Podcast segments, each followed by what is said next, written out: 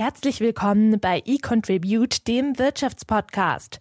Wir diskutieren die spannendsten Themen aus der Wirtschaftsforschung. Wie erreichen wir Chancengleichheit und funktionierende Integration an deutschen Schulen? Wie wird sich die Corona-Pandemie langfristig auf die Bildung auswirken?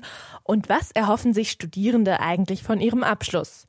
Mit diesen Fragen beschäftigen wir uns in Staffel 2 zum Schwerpunkt Bildung. Mein Name ist Caroline Jackermeier.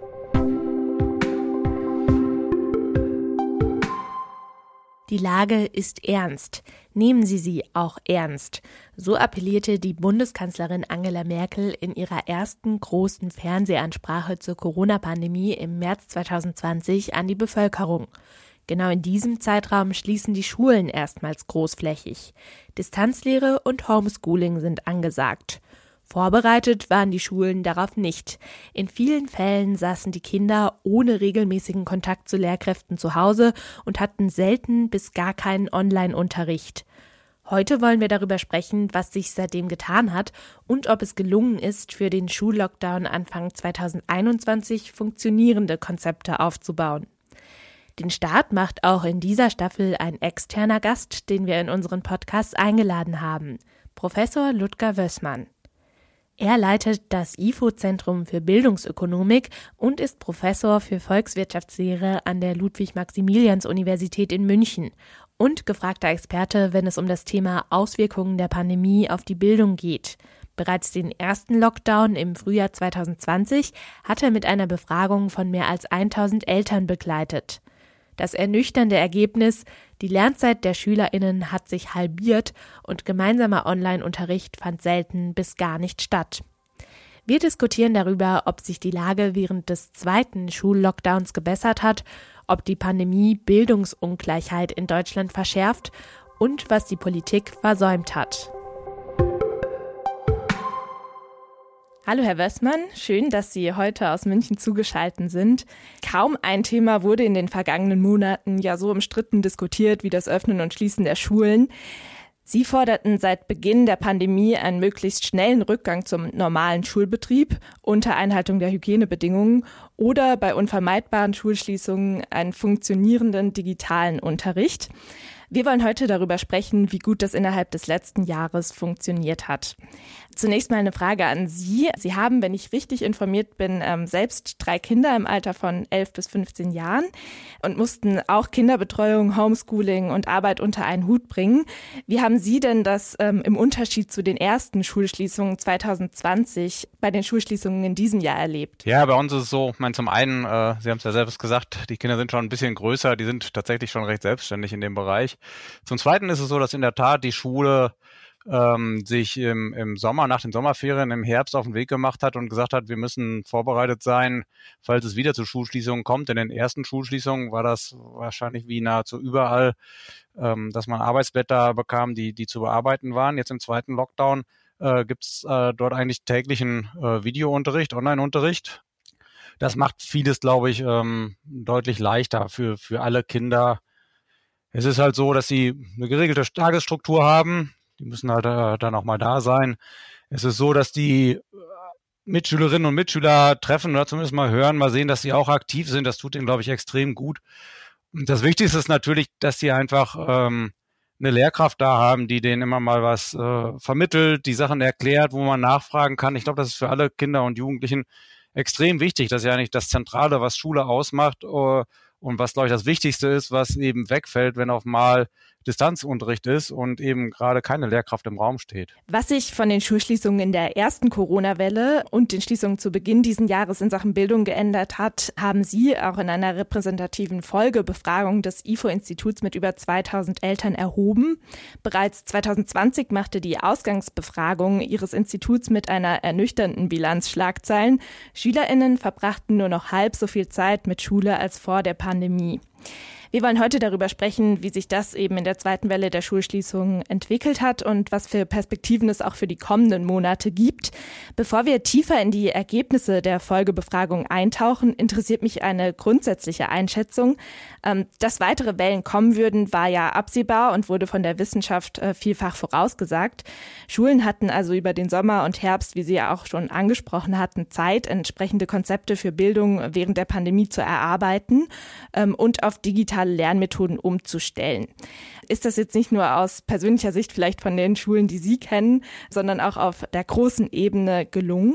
Ähm, ja, das ist vielleicht eben tatsächlich das Spannende, wo einem klar wird, dass man von den Einzelerfahrungen, die jeder von uns ja macht mit äh, den jeweiligen Schulen, eben nicht äh, ohne weiteres direkt auf die Gesamtsituation verallgemeinern kann. Und genau deswegen ist es so wichtig, dass wir solche Studien auch machen, wo man versucht, ein repräsentatives Bild ähm, äh, für, für alle Familien, für alle Schulen in Deutschland darzustellen. Und da ist das Bild schon deutlich ernüchternder, würde ich sagen. Wir können ja vielleicht gleich mal in die, in die Details reingehen. Ähm, dann darf sich da jeder selber ein, Blick, äh, ein Bild draus machen, äh, inwiefern es in Schulen gelungen ist oder nicht. Es ist, hat sicherlich Fortschritte gegeben. Ähm, also es ist kein Einzelfall, das, was ich jetzt von unserer Schule erzählt habe.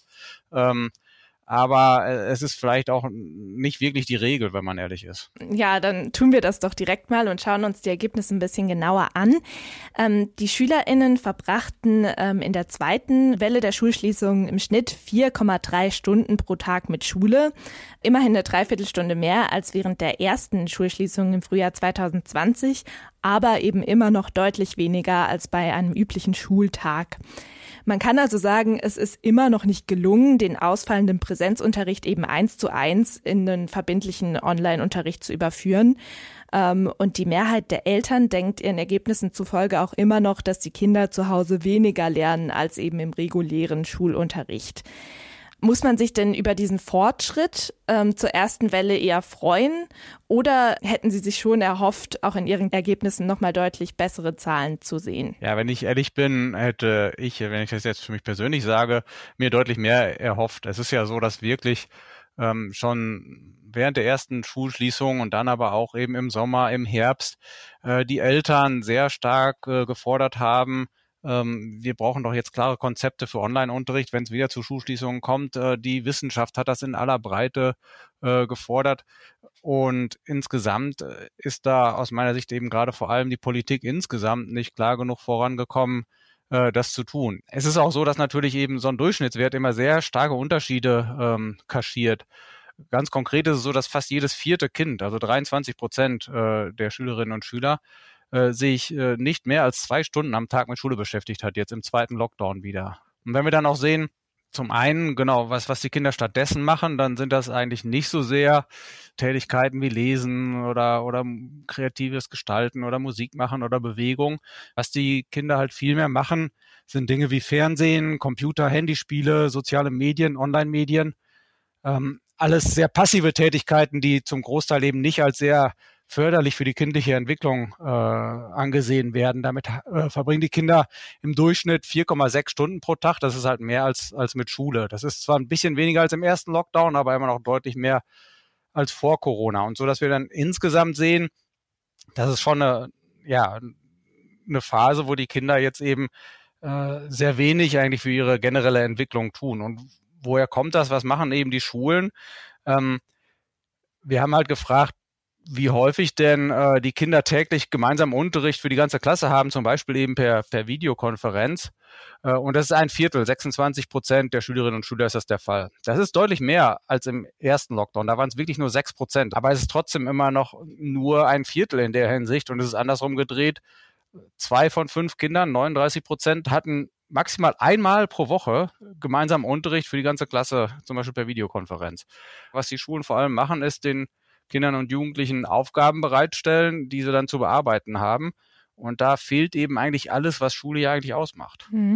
Ja, da ähm, kommen wir dann auch gleich nochmal drauf zurück, was das auch für einen Unterschied ergibt eben zwischen ähm, leistungsschwächeren und leistungsstärkeren Kindern. Ähm, aber jetzt zunächst eben nochmal zu den ganzen Ergebnissen, die Sie jetzt ähm, genannt haben. Ähm, Sie haben schon gesagt, Sie hätten sich natürlich auch aus persönlicher Sicht ähm, bessere Zahlen erhofft. Hat Sie das denn aber überrascht, dass Sie immer noch so niedrig liegen oder hat sich das schon auch abgezeichnet? Nee, überrascht hat's mich ehrlich gesagt nicht. Es ist ähm, genau dieses grundlegende Problem, ähm, dass man, dass keiner eigentlich einen genauen Überblick hat. Und eigentlich müssten ja die Kultusminister äh, genau an diesen Informationen interessiert sein. Die müssten wissen wollen, was eigentlich ihre Schulen derzeit machen. Und es wäre auch nicht schwer, das zu tun. Sie könnten die Schulen ja auch fragen, ähm, tun sie aber nicht. Das heißt, eigentlich weiß keiner, äh, wie die Lage ist. Und wir haben, das war schon das, was uns im ersten Lockdown motiviert hat, ähm, sehr schnell eben diese, diese Befragung zu machen, um einfach mal äh, Fakten, Informationen bereitzustellen, wie die Lage der Kinder und Jugendlichen denn jetzt wirklich ist. Ähm, Sie haben eben das Stichwort repräsentative Umfrage angesprochen. Das heißt, Sie haben ja auch anhand von Alter, äh, Geschlecht oder eben ähm, Schulart äh, quotiert oder unterschieden. Welche Unterschiede konnten Sie dann da jetzt speziell auch zwischen den Schulformen feststellen? Ja, da gibt's schon, schon deutliche Unterschiede. Es ist eben zum Beispiel so, dass der äh, tägliche Online-Unterricht zum Beispiel bei Gymnasien deutlich häufiger der Fall ist als bei anderen weiterführenden Schularten und da auch nochmal, also deutlich äh, seltener insgesamt äh, stattfindet eben bei, bei Grundschulen. Und insgesamt gibt's da natürlich eben Unterschiede dementsprechend auch in der Lernzeit insgesamt, die, die äh, genau in dem Maße sich auch unterscheidet. Das sind halt dann zum Beispiel 4,8 Stunden pro Tag bei den Gymnasiasten, 4,3 bei den anderen weiterführenden Schularten, 4,1 äh, bei den Grundschülern. Aber jetzt so riesig sind die Unterschiede dann in der Hinsicht auch wieder nicht. Beim Online-Unterricht natürlich schon, weil da, und das, das ist auch sehr naheliegend, wenn man die Erfahrungen so hört, dann, dann gibt es schon viele ähm, Pädagogen, die sagen, viele Grundschulen, dass es halt extrem schwierig ist, das zumindest in den ersten zwei äh, Schulklassen zu machen. Das ist ja auch verständlich, wenn Kinder eigentlich gerade jetzt erstmal lesen, schreiben, rechnen lernen sollen, ähm, dann ist das extrem schwer, das, das am Computer zu machen, die überhaupt erstmal dazu bekommen, dass das alles läuft. Da muss ja die ganze Zeit eigentlich äh, Eltern daneben sitzen. Und dann ist die Frage, ob das das Effektivste ist. Mhm.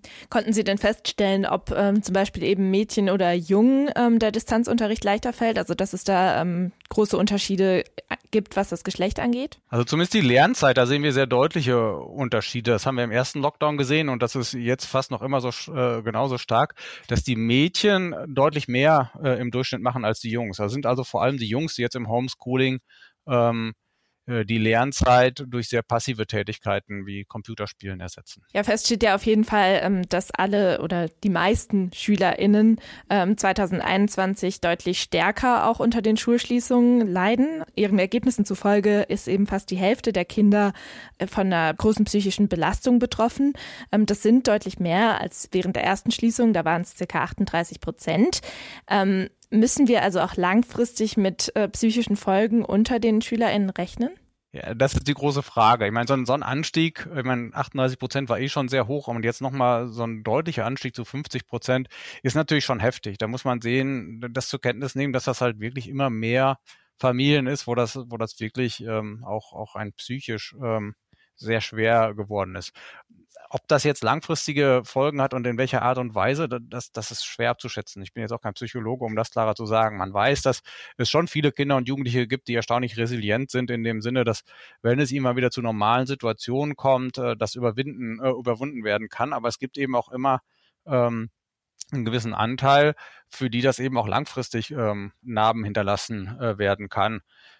Das gilt natürlich für die psychische Belastung. Ähm, das gilt aus meiner Sicht, ähm, äh, ist die Gefahr auch groß, dass wir das ähm, für soziale Kompetenzen sehen und äh, das ist äh, ganz offensichtlich auch besonders groß für die kognitive Entwicklung. Ja, wir hatten ja vorher schon mal den ähm, Unterschied auch zwischen leistungsschwächeren und leistungsstärkeren Schülern kurz angerissen. Die leistungsschwächeren SchülerInnen traf eben auch schon 2020 ähm, der Lockdown und die Schulschließung besonders hart. Wie sieht das jetzt in der zweiten Welle der Schulschließung aus? Also kann man zumindest einen positiven äh, Effekt sehen, dass der Ausbau der Distanzkonzepte dahingehend ein bisschen besser gelungen ist? Wir haben im ersten Lockdown eben gesehen, dass gerade die leistungsschwächeren die hatten deutlich äh, geringere äh, Lernzeiten, also hatten die nochmal deutlich stärker verringert als die leistungsstärkeren Schülerinnen und Schüler. Den Unterschied in der reinen Lernzeit äh, sehen wir jetzt nicht mehr. Das hat sich angeglichen. Insofern, äh, was wir glaube ich schon sehen, ist, dass dieser insgesamte leichte Anstieg in der Lernzeit auch wieder vor allem dadurch zu, zustande kommt, ähm, dass äh, die Schulen einen ganzen Teil der Schülerinnen und Schüler im ersten Lockdown nahezu komplett verloren hatten und zumindest das ähm, äh, ist jetzt deutlich weniger geworden. Aber wie effektiv ist eigentlich das Lernen zu Hause? Da sehen wir jetzt auf mal die, die äh, Schere wieder deutlich äh, aufgehen. Das heißt, die Lernzeit hat sich eher geschlossen, aber die Schere geht auf, der dahingehend, dass es eben gerade die leistungsschwächeren Kinder sind, wo die Eltern sagen, nee, die lernen zu Hause nicht so viel wie in der Schule. Und bei den leistungsstärkeren ist das äh, weniger stark der Fall.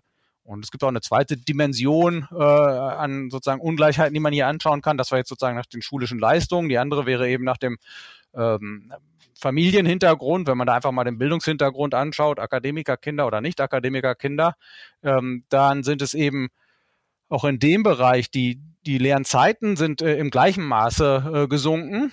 Äh, war auch schon im ersten Lockdown so. Das ist ganz spannend sozusagen. Also auch die Akademikerfamilien haben es nicht geschafft, dass ihre Kinder jetzt deutlich mehr Zeit mit Schule verbringen im Lockdown. Aber die geben eben an, dass ähm, äh, ihr Kind das eher noch zu Hause hinkriegt oder andersrum gedreht. Das sind die Nicht-Akademiker-Kinder, wo die Eltern gerade sagen, nee, zu Hause lernen die nicht so viel wie in der Schule. Oder wir haben auch dann ein bisschen tiefer gefragt, sozusagen, wie konzentriert lernt die Kind zu Hause, wie oft ist es abgelenkt. Und in all diesen Dimensionen sehen wir immer, ähm, dass das äh, deutlich schlechter aussieht für die ähm, leistungsschwächeren Kinder und für die bildungsfernen Schichten. Was Sie auch erfasst haben, ähm, was ja auch ein überraschendes Ergebnis ist, meiner Meinung nach, ähm, dass gerade die leistungsschwächeren SchülerInnen ähm, oft davon betroffen sind, äh, dass Lehrkräfte eben weniger ähm, unterstützen oder weniger erreichbar sind. Also Ihre Ergebnisse zeigen, dass eben die Lehrkräfte gerade mit denjenigen, äh, bei denen man es meint, dass sie es eigentlich am meisten bräuchten, äh, weniger Kontakt haben. Ähm, vielleicht können Sie das nochmal erläutern. Woran liegt das? Schon allein bei der, der Häufigkeit des Online-Unterrichts ist es eben so, da sehen wir jetzt keine Unterschiede nach, nach leistungsstärkeren oder schwächeren Schülerinnen und Schülern. Ist jetzt auch nicht so verwunderlich. Die sitzen ja zumeist in der, äh, vielfach in der, in der gleichen Klasse. Aber äh, auch da sehen wir schon einen Unterschied äh, zwischen Akademiker- und Nicht-Akademiker-Kindern. Das heißt tendenziell, das hat zum einen mit den Schularten zu tun, weil eben die Akademikerkinder häufiger auf Gymnasien gehen und da eben auch häufiger ähm, äh, Online-Unterricht jetzt stattfindet. Und wir sehen dann noch darüber hinaus, wenn man einfach nur ansonsten, selbst wenn kein Online-Unterricht stattfindet, könnten ja die Lehrerinnen und Lehrer versuchen, äh, in Kontakt mit ihren, ihren Schülerinnen zu bleiben, auf verschiedenste Art und Weise und sei es nur die anzurufen. Ähm, und auch da sehen wir eben wieder die Unterschiede. Und da ist es eben auch so, dass die bildungsfernen Schichten, die leistungsschwächeren Schülerinnen und Schüler seltener äh, Kontakt mit ihren Schülerinnen und Schülern haben. Das können Angebotseffekte und Nachfrageeffekte sein. Das heißt, das kann von den Schulen ausgehen, wo das nicht so gut läuft. Das kann aber zum Teil eben auch damit zu tun haben, dass das halt auch nicht so stark eingefordert wird. Aber im Ergebnis ist es eben so, dass es nicht nur so ist, ähm, dass das nicht kompensiert worden wäre von den Schulen, sondern dass sie sogar eher weniger unterstützt werden. Sie ähm, haben ja schon 2020 davor gewarnt, dass Schulschließungen die Bildungsungleichheit weiter verschärfen können, wenn die Schere eben zwischen leistungsschwächeren und leistungsstärkeren Kindern weiter auseinandergeht. Ähm, und wie wir jetzt gerade schon besprochen haben, ist das ja nach bestimmten Parametern auf jeden Fall der Fall. Ähm, was bedeutet diese Entwicklung denn jetzt langfristig? Ich würde drei Dinge ansprechen, ähm, die, die, mir da schon wichtig sind. Und wir haben es gerade schon ein bisschen angesprochen, die äh, psychische Situation, auch die emotionale Situation. Da finde ich es schwer einzuschätzen, sozusagen, wie langfristig diese, diese Narben bleiben werden. Das wird sich zeigen müssen.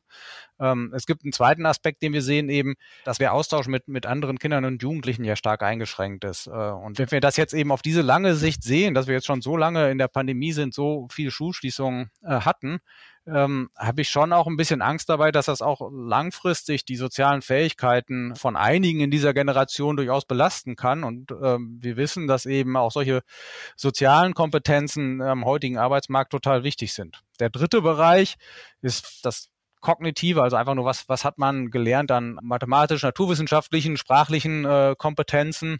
Ähm, und in diesem Bereich ähm, da wissen wir eigentlich schon also viel mehr jetzt auch aus der bildungsökonomischen Forschung zu, äh, wie sich das langfristig ähm, auswirkt. Und wenn man das so jetzt sehr grob sagen will, dann ist es so, dass so ähm, als Daumenregel man sagen kann, dass etwa das, was in einem Schuljahr erlernt wird, also jetzt nicht einfach nur im Unterricht sitzen, sondern wirklich das, was man dann testet an, an erworbenen Kompetenzen, ähm, dass das im Durchschnitt mit äh, um und bei zehn Prozent höheren Einkommen äh, im gesamten Berufsleben einhergeht.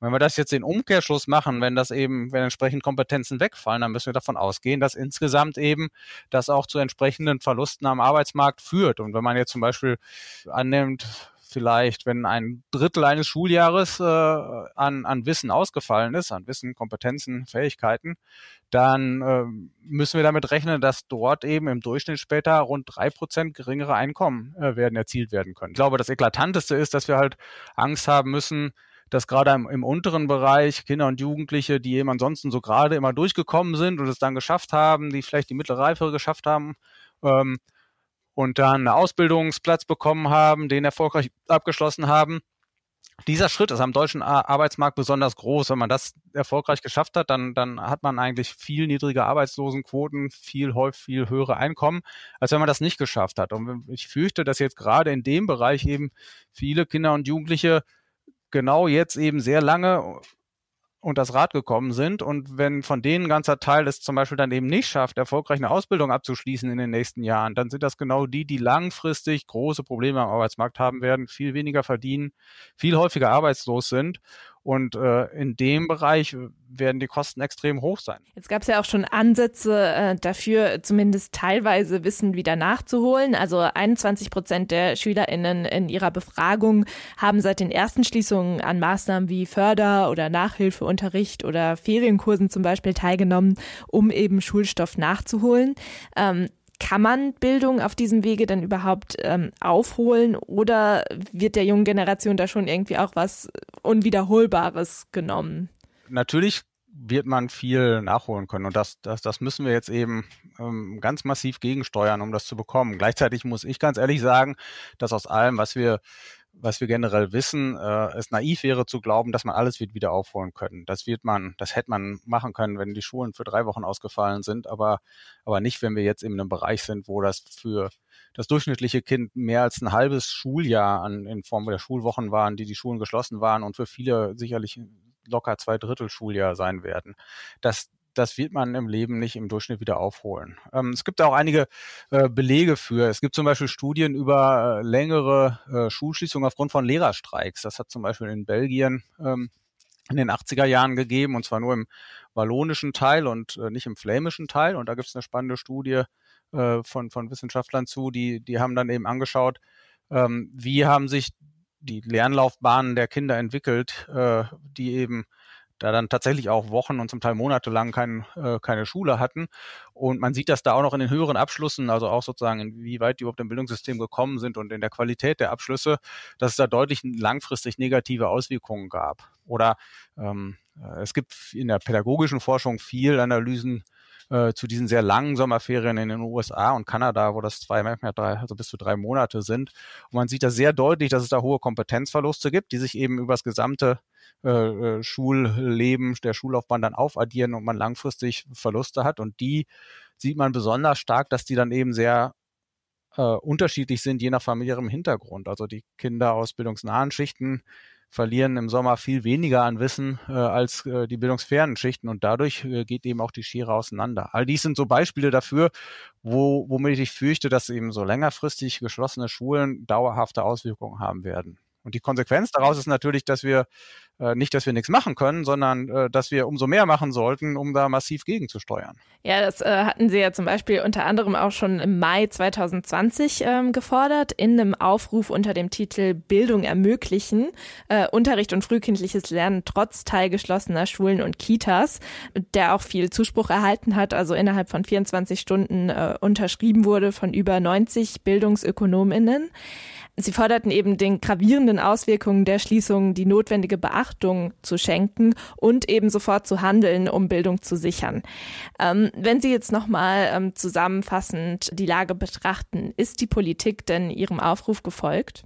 Ähm, ja, ist äh, insgesamt schwer zu sagen. Ich glaube, in, in, äh, da, da gab es Wellen drin. Ich glaube, das hatte wahrscheinlich schon zusammen mit vielen anderen Initiativen, die es gab, äh, insgesamt den Effekt, dass man ähm, gerade die, die Kultusminister äh, nach den Sommerferien gesagt haben, wir wollen unbedingt die Schulen offen halten, wir wollen Präsenzunterricht machen, weil wir sehen, dass alles andere wesentlich äh, schlechter ist für die Kinder und Jugendlichen.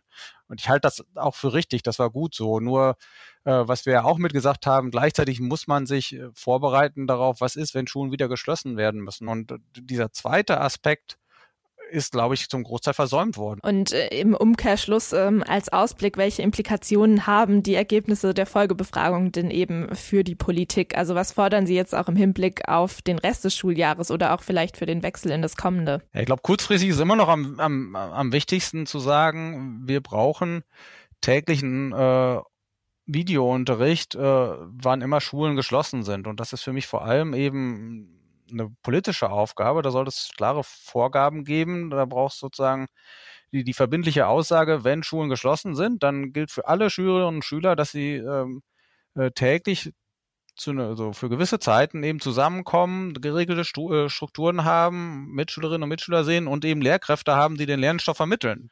Und es ist halt besonders wichtig, ähm, dass, dass diese Konzepte für, für universellen und verbindlichen äh, täglichen Online-Unterricht eben gerade auf leistungsschwächere Schülerinnen und Kinder aus bildungsfernen Schichten ausgerichtet sind, um die zu unterstützen. Dann das zweite ist natürlich äh, längerfristig gesehen oder ja, auch das aber etwas, was natürlich jetzt anfangen muss, ist, dass wir ähm, möglichst viele Fördermaßnahmen umsetzen müssen, um das, was eben äh, ausgefallen ist, nachzuholen. Das heißt, in den Schulen selbst ähm, wäre es wichtig, eben flächendeckend Förderunterricht so am Nachmittag anzubieten, gerade für die leistungsschwächeren Schülerinnen und Schüler und auch Ferienprogramme anzubieten.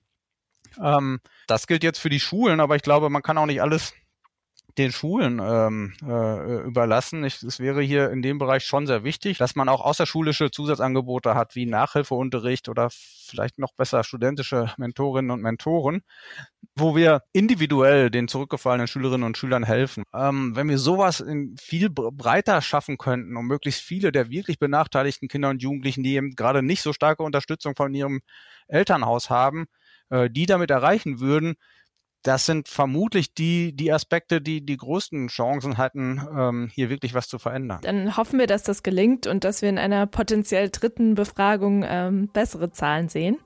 Danke auf jeden Fall für Ihre Einschätzung. Vielen Dank. Das war der Wirtschaftspodcast des Exzellenzclusters eContribute der Universitäten Bonn und Köln, gefördert von der Deutschen Forschungsgemeinschaft. Im Cluster forschen unsere MitgliederInnen aus Politik, Rechts- und Wirtschaftswissenschaften sowie Psychologie und Soziologie. Wir wollen Märkte besser verstehen, um soziale, technologische und wirtschaftliche Herausforderungen der heutigen Zeit zu meistern. Danke fürs Zuhören.